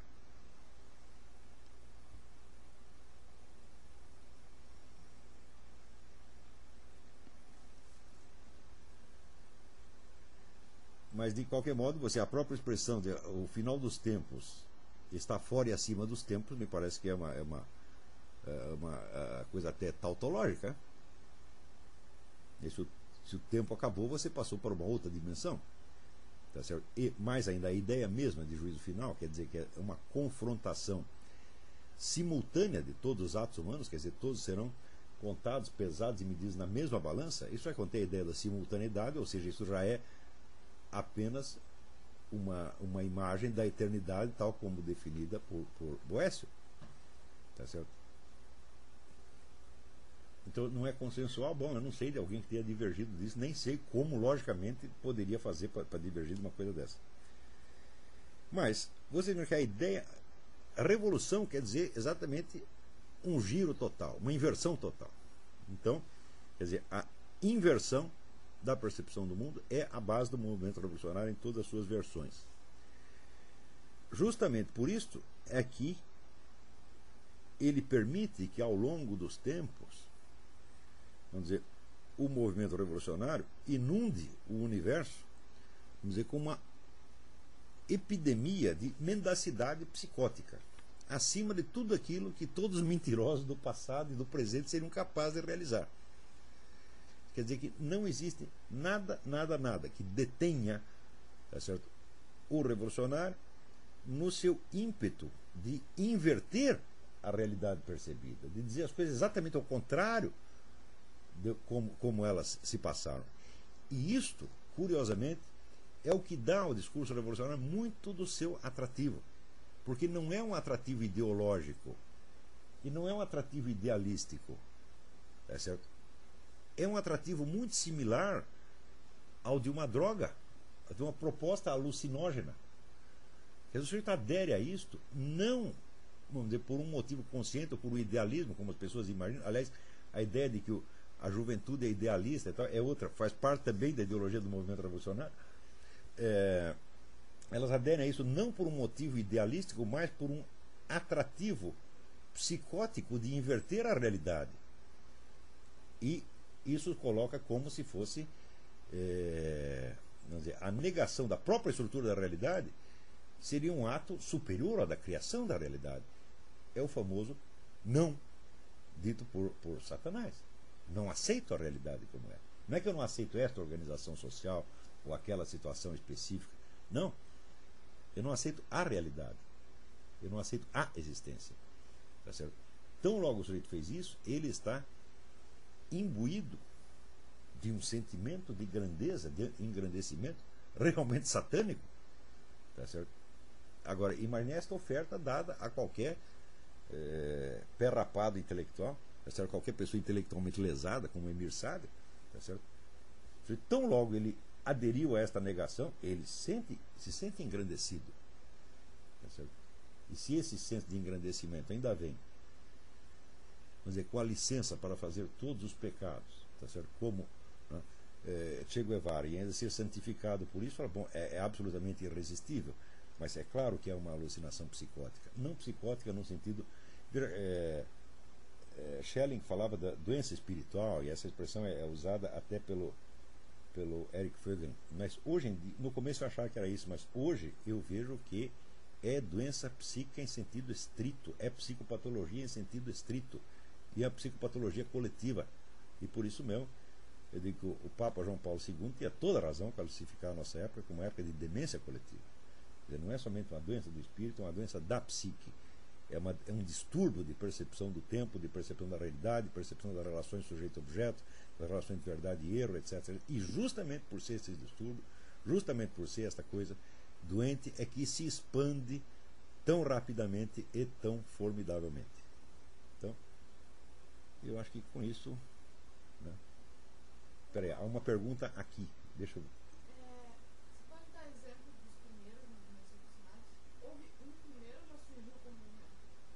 Hum, não, dizer, olha, eu sugiro que você leia uh, o livro do Norman Cohn. Aqui foi a pergunta se houve um primeiro movimento revolucionário, ou se vários primeiros. Eu acho muito difícil você datar um primeiro, mas houve uma epidemia de movimentos desse tipo, justamente a partir do século XIV, XV. Né? Eu sugiro que você leia o livro do Norman Cohn, que se chama The Pursuit of the Millennium, A Busca do Milênio, que onde ele identifica já nessas primeiras revoltas messiânicas tá certo? Uh, vários desses traços que estão aqui. Não nesses termos como eu fiz, Aqueles Essa- ingleses, John Wick, S- aqueles que são os primeiros. Em mais ou em menos estavam todos comprometidos com isso.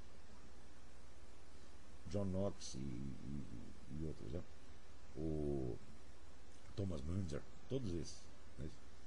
Quer dizer, quando no, no século XX o filósofo marxista Ernest Bloch reconhece a dívida do movimento comunista para com esses heresiarcas, ele está com toda a razão. Tá? Ele só não sabe que é né, um maluco reconhecendo a dívida que tem para com outro maluco. Dizer, eles acham que é muito normal. Tá certo? Mas, vamos dizer, a patologia desse negócio eu acho que é facilmente demonstrável. Eu acho que basta essa exposição que eu fiz para você ver que isso é, é patologia mental mesmo, muitíssimo grave. Tá certo? E justamente e tão atrativa quanto as drogas. E pelo mesmo motivo das drogas. Quer dizer, você vai ser retirado da realidade. Você está descomprometido com a realidade. Você é superior a ela agora. Tá vendo?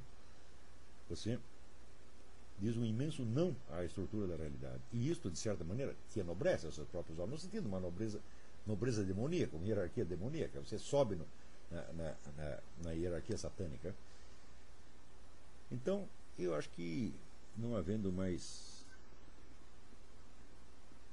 mais perguntas, eu acho que podemos encerrar a nossa, nossa aula por aqui. Então, boa noite e até a próxima.